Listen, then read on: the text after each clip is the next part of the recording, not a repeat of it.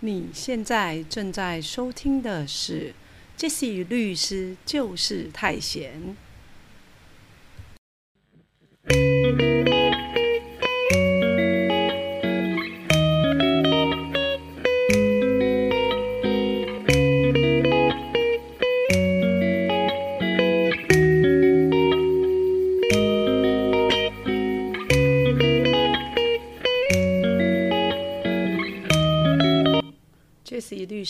就是太闲，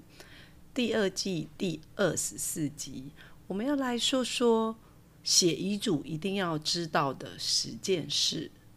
为什么 Jesse 想要讲这个题目呢？是因为啊，一百一十一年七月份，在台北市立图书馆葫芦堵分馆已经讲过一次的遗嘱与财产继承。那当然，更早之前呢，Jesse 也有在一些图书馆，还有一些演讲的场合，那也讲过很多次的财产继承跟遗嘱的相关法律讲座。那这些年来呢，Jesse 觉得说，嗯，一般人在询问啊法律问题，还有就是我们在职业的过程中，还有经验中，一般呢，大家真的真的常常会询问到的。也是有关于财产继承的问题啦。那当然，财产继承大家就多少会想象一下，说，哎，那如果说我已经离开这个人世间之后，那我名下的财产究竟要是怎么处理？于是乎呢，就有些人就会想到说，哎，那是不是呃可以用遗嘱的方式来做相关的安排？所以，Jesse 在一直以来的法律讲座里面，其实财产继承一般是受呃，我们一般的大众蛮受欢迎的一个讲题啦。我每次都会开玩笑说，这是生活法律常识排名第一的讲题。好，因为呢，你有可能没有结婚，所以你就不会面临离婚的问题。你不必须需要知道离婚的法律常识嘛，是吧？那如果说呃你没有生孩子，那也不会有监护权的问题，也不会要抚养费的问题，也不会有要怎么看孩子的探视权的问题。所以呢，如果呃要说我们一辈子当中可能一定会遇到的法律问题，那真的就是财产继承了。好，因为不管你是好人坏人、男人女人，然后大人小人，好，你都有可能面对财产继承的问题。所以，我们今天希望呢，再用呃一集的时间，好好好来跟大家再谈谈说，哎，到底你怎么样去写一个遗嘱？因为这也是这是常常让就是大家询问的问题，很多很多的人都会来问相关的问题，因为希望财产有做一定的配置嘛。那况且最近呢，因为阿贡一直在演习，所以有些人呢，对于生死呢。哎，就是可能又更敏感一点，所以会想说，哎，那是不是要预先把自己的财产做一些安排？那虽然阿贡的演习呢，有一些人很紧张，可是其实呢，呃 jc 的朋友大多数是好像老神在在的，也不觉得怎么样啊。好，然后甚至有我们呃朋友还会开玩笑说，哦，那一天还东营打西营这样子，好，他们是在揶揄那个。嗯，火烧事件，不过后后来还好没什么事。总之，好回到我们今天要讲的法律问题啦。哈，我们还是希望说，虽然说夏天很热，然后呢，台湾岛面临了很多奇奇怪怪的局势变更，然后你在新闻媒体上啊，还是会听到很多很多不同的声音。然后好像觉得台湾现在是处在一个很紧张的状况，可是还是希望大家处变不惊。我们应该要好好的，啊，有规律的，然后有自信的过我们日常应该做的生活。比如说要上法律课，每天礼拜三一定要来上上杰西律师就是太闲，说说生活法律的部分，那就一定不能错过喽。好。好，那我们今天呢是我们的第二季第二十四集，好，那我们就来说说写遗嘱啊，哈，你一定要知道十件事。那在这之前，再工商服务一下，就是说，如果呢有一些朋友就会问说：“哎呀，杰西啊，你的那个呃，这杰西律师就是太闲呐，虽然有讲一些内容，可是我还是想要上实体的课啊，毕竟实体的课可以有一些互动，哈。那到底要去哪里上呢？那如果大家已经错过了。”好，今年七月份我们在台北市立图书馆葫芦堵分馆的遗嘱及财产继承的法律课。好，那呃，我们十月份，好，十月初会在台北市立图书馆石牌分馆会再讲一场遗嘱及财产继承。那大家呢，有兴趣可以直接跟台北市立图书馆石牌分馆报名哦，或者是上。Jesse 的粉丝专业，吴秀律师就是太闲啊，Jesse 律师就是太闲，不是吴秀律师就是太闲，是吴秀律师吃喝玩乐学法律的粉砖，或者是 Jesse 律师就是太闲的粉砖上面呢，我们会把我们的演讲相关的讯息，好，然后呢剖出来给大家看，这样子。所以，如果说你觉得说听 podcast，然后没有办法做实质的互动，想要到实体课，而且是免费的，好，台北市政府呃的台北市立图书馆所办的法律讲座的话，那非常非常欢迎大家可以一起过来，我们来脑力激荡一下，究竟我们的财产到底该怎么的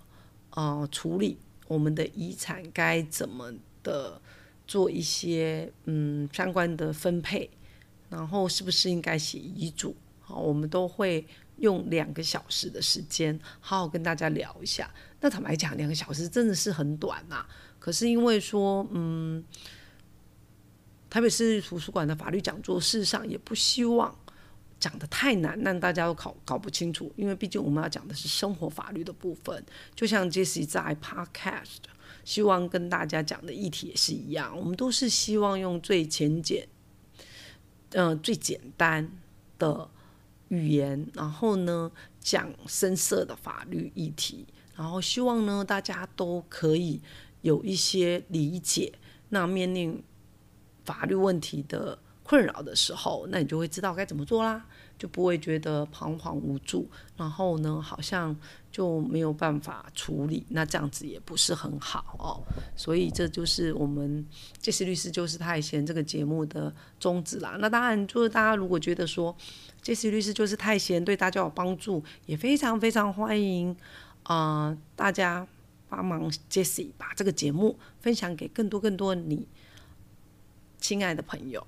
好，然后呢就。嗯，一起来学学法律，可能利用大家闲暇的时间、下班以后的时间，或者是通勤的时间，然后用二十几分钟来了解一些我们可能在我们生活中会面临的法律问题哦。因为这个是事实上蛮重要的，因为有些人其实都会忽略了自己的权益。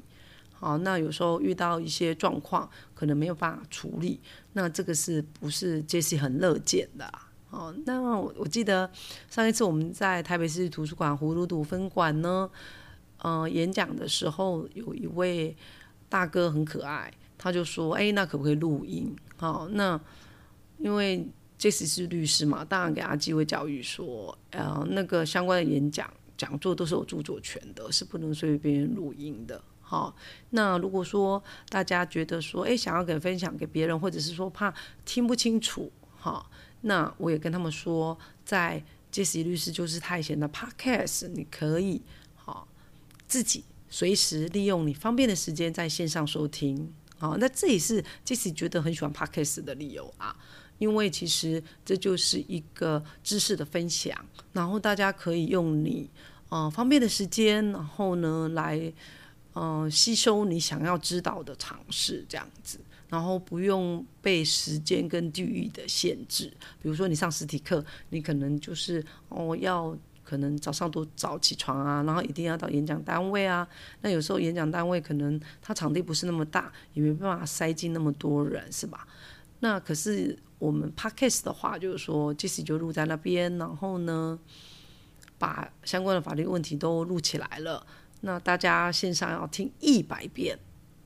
把不会听到会都没有问题，而且全部都是免费的。好，所以如果说你下次还有机会去一些演讲的场合，好，那呃是不能随随便便录音的，好吗？好，那相关都是有著作权的问题。那回到我们今天要讲说，到底哈遗嘱这件事情，哈到底要怎么写？好，因为太多人会来问 Jesse，因为只要我的法律讲座，因为我刚刚说了嘛，财产继承这个法律讲座是。多数的我们一般民众、一般朋友很想知道的，因为不管你有没有结婚，你有可能都会面临财产继承问题。有可能你的财产让人家继承，或者是说你从啊你的家人、你的呃长辈那边继承相关的财产。好，所以大家还是必须要知道说啊遗嘱到底是怎么一回事。好，好，那为什么？好，我们今天就把它分十个部分来讲啊。好，首先第一个就讲说，为什么你要写遗嘱？好，有些人会觉得说，不用啊，干嘛写遗嘱？反正呢，法律都有规定，哎，我的继承人到底是谁？然后如果我真的拜拜之后，哎，已经过世了之后，那该怎么分就怎么分呢？哦，那当然这也没有问题。如果你认为说你的财产就照法律的规定做分配，你觉得没有意见也 OK。可是有些人会觉得说，哦，比如说他的儿子可能在大学的时候就去美国留学了，然后呢，这三四十年来其实也都没有住在台湾，都在美国发展。那当然发展的非常好，然后，呃，在台湾的妈妈也是非常的骄傲。可是问题是说，这三四十年来，事实上真正在照顾台湾妈妈的，好是啊，这位妈妈的女儿住在台湾的女儿。所以妈妈有时候会想说：“好吧，那这个女儿照顾自己四十年，很希望说自己的遗产有更多的部分是给自己的女儿，好，因为女儿非常孝顺嘛，好，一直以来都照顾着在台湾的妈妈，不管妈妈是身体是好的情况，或者身体不好的情况，都是她来照顾。这时候呢，可能妈妈就可以写一个遗嘱，然后可以试着把一些财产。”更多的财产啊，因为本来女儿就根据我们民法一三八条继承的顺位哦，就女儿本来就有继承权嘛，好，所以她本来就可以继承遗产。可是问题是说，假设妈妈觉得这个女儿真的是细心照顾自己，想要给她更多的遗产的话，那就可以考虑用写遗嘱的方式来进行。好，所以写遗嘱这件事情，嗯，也不是每个人都。有需要啦，可是当然就是以站在我们法律人的立场，我是觉得说遗嘱还是要写比较比较好一点，因为毕竟就是说你的后事怎么安排。可是有些人可能讲说啊，我也没有多少钱，也没什么好安排的，那你不写也 OK。当然，这次今天在讲的是说哦，有一些人有这个需求，那他去写了，跟没有写可能会发生什么样的法律效果这样子。好，那第二件事情你一定要知道的十件事。里面的第二件事情是说，你到底要写哪一种遗嘱？好，那你要写哪一种遗嘱？可能我们就必须要回头来看看，说，哎，那我们台湾的法律啊，哈，到底遗嘱是怎么规定的？好，怎么规定说，哎，我我到底要写什么样的遗嘱？好，那遗嘱的种类有很多种。嗯，根据民法一千一百八十九条，哈，遗嘱的方式有五种，哈，那就是把它简单念过去，可是大家也不会觉得很慌张，哈，像这种都是法律条文，哈，那事实上你上全国法规，好，那输入民法相关规定，就会找到民法一一八九条有关于。遗嘱应该用什么样的方式为之哦？这像这种东西都是查就有的东西，你大家不用太紧张，一定要觉得一定要把它背起来是不用的哈。那遗嘱的种类一般分为五种啊，一个是自书遗嘱，一个公证遗嘱，一个密封遗嘱，一个代笔遗嘱，一个口授遗嘱。那这时念完，你可能已经昏了，好。那其实简单一点来讲啊，其实假设我们一般的民众，然后你觉得说啊，你的财产也没有像张荣发老先生的遗产那么多啊，然后也不用搞得大张旗鼓啊，这边做相关的嗯遗嘱的公证啊，或者是请律师帮忙写啊等等之类的，事实上你自己就做自书遗嘱就可以了。好，这是一直以来其实就是告诉大家，觉得是最简单的方式。好，你就做一个自书遗嘱，然后呢，呃，把相关你要写的东西写清楚，那就好了。这样子，好，那到底好？那我们讲说写遗嘱一定要知道十件事，当然就是接下来，嗯，我们要讲的第三件事情，说到底自书遗嘱怎么写嘛？因为我们刚刚讲说，诶，可能遗嘱的种类有很多种。哈，那你到底就是说怎么写会比较妥适？那我们是建议说，那假设说你是希望自己写的方式，那你就是写自书遗嘱。那怎么写呢？首先你要用手写，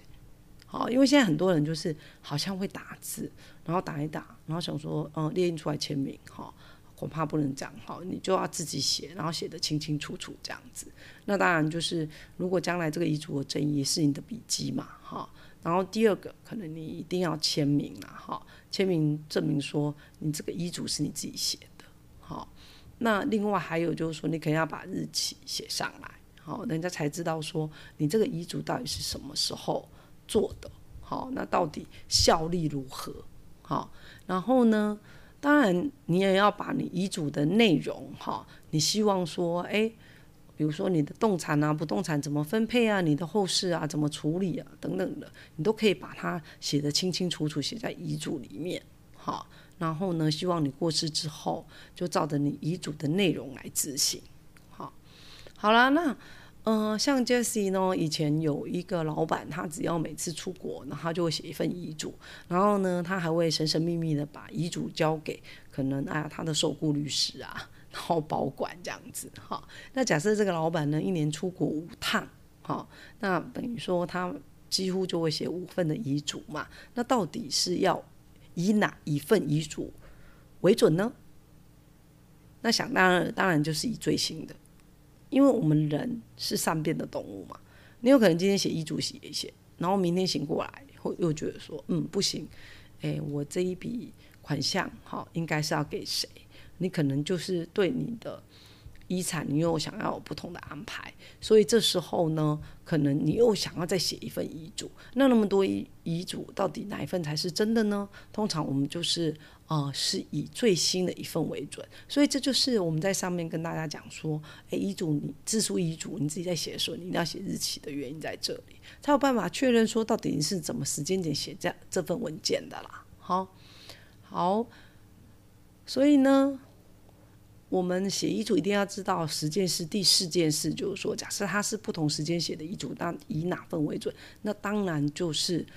以那个最新最近的那一份为准嘛。好，那第五个是什么？遗嘱一定要律师见证吗？当然不用。刚刚杰斯已经告诉过大家了，我们把那个遗嘱的相关的法条规定。好，给大家看呢，就是民法一千一百八十九条里面有规定五种遗嘱的方式。可是呢，如果你要精精简一点的来做遗嘱，那当然最简单的就是自书遗嘱。你就好好的把那个相关内容写下来，然后假设我不动产，你可能要把地号啊，或者那个门牌号码等等都写清楚，这样子。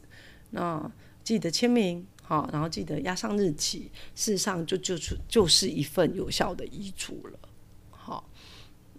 所以这